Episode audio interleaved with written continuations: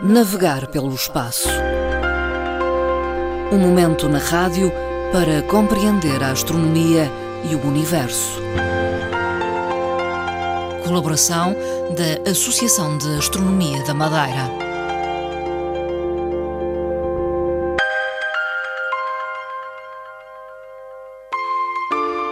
Nesta tarde de véspera de Natal, fazemos aquela que é a última emissão do Navegar pelo Espaço.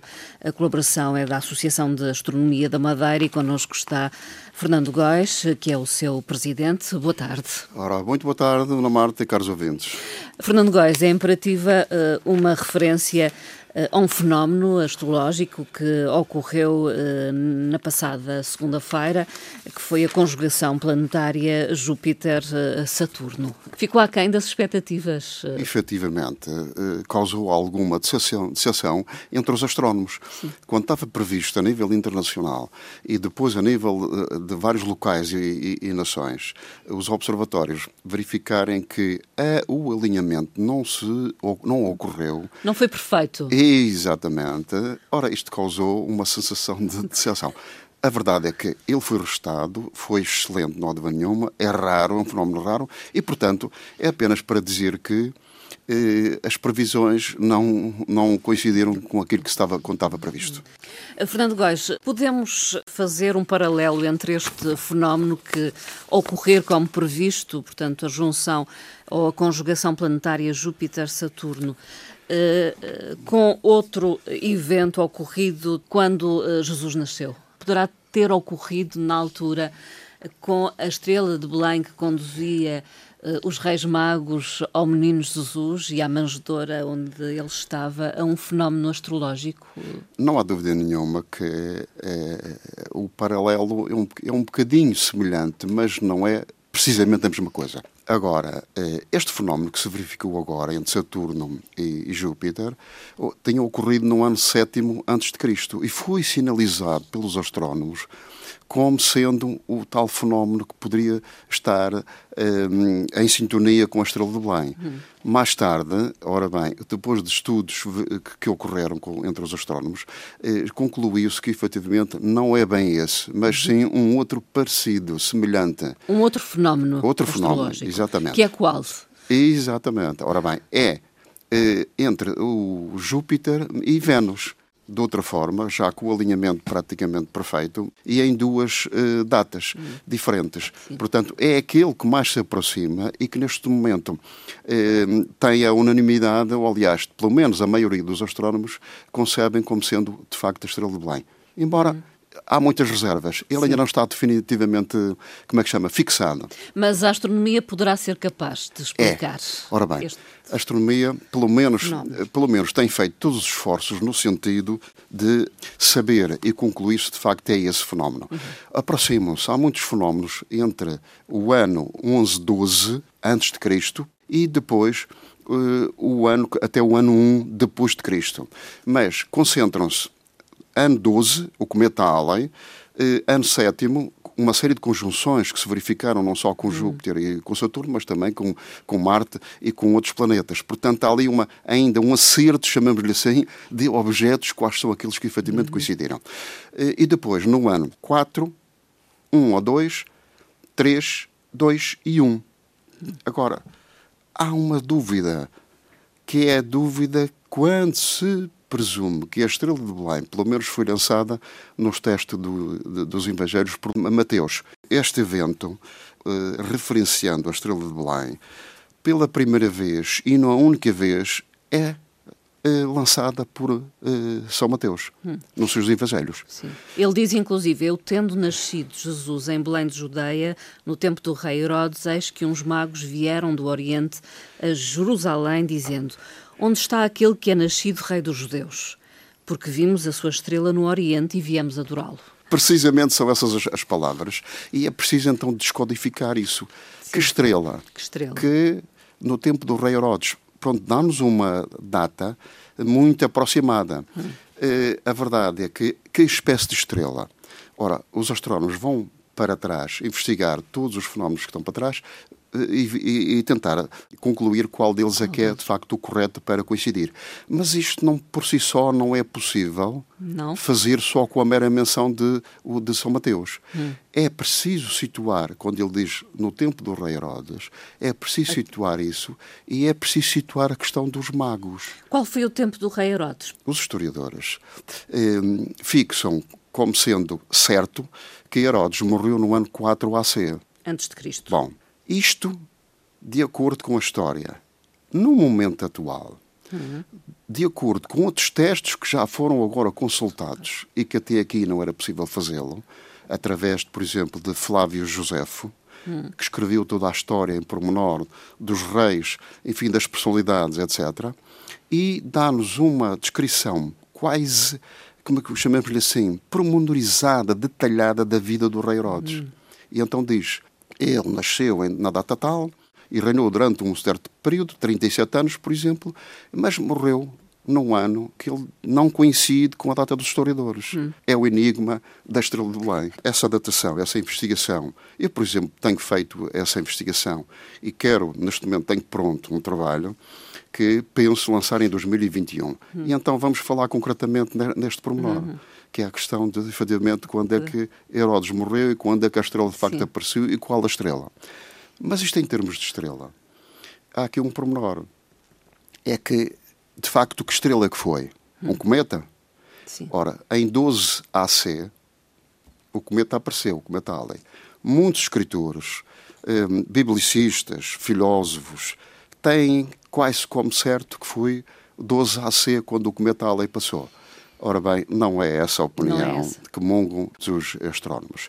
Porque aqui a astronomia tem um papel extremamente importante. Nós conseguimos reproduzir em software todas as estrelas, todos os fenómenos astronómicos que é possível desde 50 mil anos AC até daqui a 50 mil anos. Porque eles são cíclicos, é isso? Exatamente. Portanto, isto, esta reprodução é feita de forma exata, é científica. Portanto, não nos podemos afastar daqui. Não teria sido então o cometa Halley? Ora bem, não, está afastada, essa está hipótese está afastada. Porque quando os magos falam numa estrela, falam concretamente de quê? Eh, na altura chamavam até aos planetas estrelas, ou até outros nomes que eventualmente uhum. tinham, por exemplo, os Sumérios e a Mesopotâmia, que eram, eh, além de estrelas, eram deuses, uhum. mas deuses com nome. Uhum. Portanto, depois os gregos passaram a introduzir o nome de estrela, ou planeta estrela. Pronto, e aí começa-se a descodificar todas as questões dos fenómenos astronómicos e então distinguir um do outro. Quais são as outras hipóteses, então? Temos a questão do cometa, cometa, que está afastada. afastada. Essa está afastada. O cometa Sim. é um, um, uma coisa que perdura durante meses num, num determinado local, como, como, na maior parte da, da, da, é visível num determinado país, numa região, e isso ali, a estrela que se verificou num espaço de 30 ou 90 dias entre a Babilónia ou entre a, a Mesopotâmia e entre a Judeia, com a visita dos magos, uhum. ultrapassa, isto é, longamente essa, essas datas. Portanto, é uma questão que está fora. Uhum. Se foi um meteoro, um meteoro é uma coisa rápida de segundos, portanto, outra Também situação não. que está excluída. Se, se, foi um planeta ou uma conjunção de planetas, planetas, isso sim. Pode ter acontecido. É, de facto, as hipóteses que se verificam na mente dos astrónomos e na história da, da astronomia. É a hipótese mais viável. Mais viável, exatamente. É essa que que é aceito pelos astrónomos. E seria então eh, uma conjugação de Júpiter com Vênus? Com Vênus. É essa, é, é, essa é mais é aquela que mais recolhe opiniões dos astrónomos. Hum. Bom, falta ainda a, a, a, situação. A prova. Exatamente, a prova. Eh, falou há pouco de, de reis, dos reis magos, não é? Que reis seriam esses? Ora bem, reis magos não eram de certeza. Portanto, na altura não eram. Sim. O que tem é que a tradição posterior enfim, do cristianismo, etc., veio introduzir depois, mais tarde, a questão de lhes chamarem reis. E até reis, uh, introduzindo até os nomes próprios deles. Sim. Ora bem, a verdade é que não eram nada reis, eram uhum. de facto magos, eram magos do Oriente. Magos, homens sábios. Exatamente. Quando se fala, não há aqui um termo depreciativo uhum. de magos. Sim. É que é preciso ver que a história romana eh, disseminou-se por um império enorme, desde o Oriente ao Ocidente. E dentro do império, Portanto, as pessoas eram conhecidas pelas suas funções, uhum. pela, pela aquilo que exerciam. E os magos são conhecidos desde uh, a Média, ou desde a Mesopotâmia, ou desde o Irão antigo, uhum. que era a Média, a Mesopotâmia de leste, até Roma. Uhum. Quando se chamava mago uma pessoa qualquer... Era um homem sábio. Era um homem que sabia e dizia e, e, e, informava prever os astros de uma forma já quase, chamemos-lhe assim, científica. Podia ser um astrónomo. Exatamente. À luz dos tempos atuais. Ora bem, porquê? Porque verificavam os, ou, ou investigavam os planetas, embora muitas de, de, das vezes fosse com uma função de quase astrológica, mas, por outro lado, também seguiam a trajetória. O que é que eles faziam, qual é a posição no céu que eles tinham para quê? Para também eles eh, lançarem todas as suas opiniões e detalhes sobre as trajetórias dos planetas uhum. e das estrelas. Eram estudiosos. Não sei se quer pormenorizar algum aspecto mais eh, em relação a esta estrela de Belém. Sobre a estrela de Belém, há aqui uma coisa, um pormenor que é esta, que não podemos ter ideias precisas sobre isto. Eh, os astrónomos continuam ainda a sua investigação sem associar aqui duas questões é a morte de Herodes, hum. quando é que se verificou, e quando é que se verificou o nascimento de Cristo. Hum.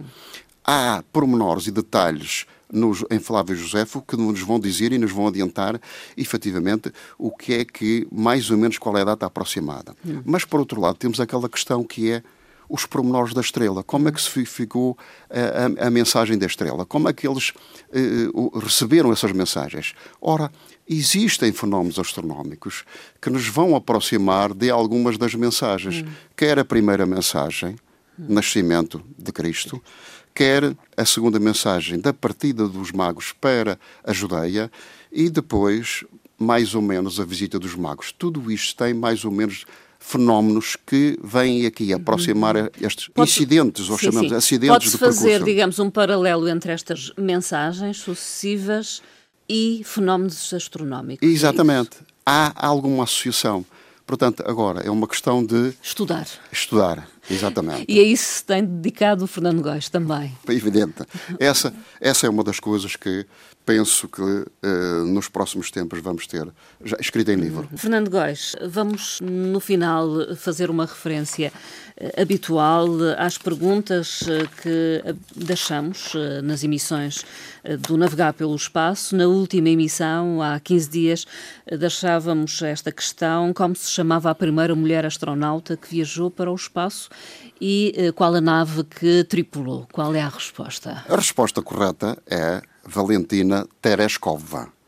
E a, a sonda que ela tripulou é o Vostok 6. Portanto, nós por acaso temos até duas respostas Sim. corretas de um senhor e de uma senhora. Uhum. Uma vez mais, temos aqui uma senhora quase permanente, a dona Lídia Leal, que tem os meus parabéns. Go quase, gosta de quase, participar. quase acertos e gosta de participar. Portanto, é uma coisa extremamente interessante. Uhum. E depois tem um senhor chamado Ruben Fernandes, uhum. que também acertaram. Portanto, estão de parabéns e o nosso problema é levá-los às, às, atividades. Não é nada fácil. Nem que seja okay. no futuro. Exatamente. Quando Exatamente. toda esta questão da pandemia se resolver. Então, Valentina Tereshkova, uma astronauta russa. Russa. Russa. Que já faleceu, evidentemente que é, é uma pessoa que distinguiu-se por várias vezes ter estado no espaço. A pergunta que vai deixar no ar, eh, Fernando Góis, qual é? Temos aqui uma outra pergunta, que é quem foi o primeiro astrónomo que formulou também a primeira teoria heliocêntrica? geocentrismo, Terra no centro, heliocentrismo, Sol no centro do universo. Uhum. E há um astrónomo. Aliás, existem dois, mas há um deles que foi o primeiro a formular essa teoria. Queremos eh, que nos diga o seu nome, as respostas ah, para a vossa para a nossa página. página ou para a nossa, o nosso e-mail, mais uma vez, aam arroba astronomiamadeira.pt Fica o convite, se desejarem participar, façam-no. Fernando Góis. Só queria deixar aqui um último pormenor rápido, rápido, que era este. Nós, no momento atual, estamos com um projeto que uh, faz parte do orçamento participativo da Câmara Municipal do Funchal. Hum. Para quem puder, pode ir à nossa página, diretamente pode ali encontrar. Uh, é, uh, o, principalmente as pessoas do Funchal que residem no Funchal e trabalham no Funchal para, se quiserem colaborar com os astrónomos e neste projeto, podem fazer a votação colaborando connosco. Portanto, Orçamento Participativo, Câmara Municipal do Funchal. Nós agradecemos a, a, a, vossa intervenção nesta colaboração. Muito obrigado por tudo.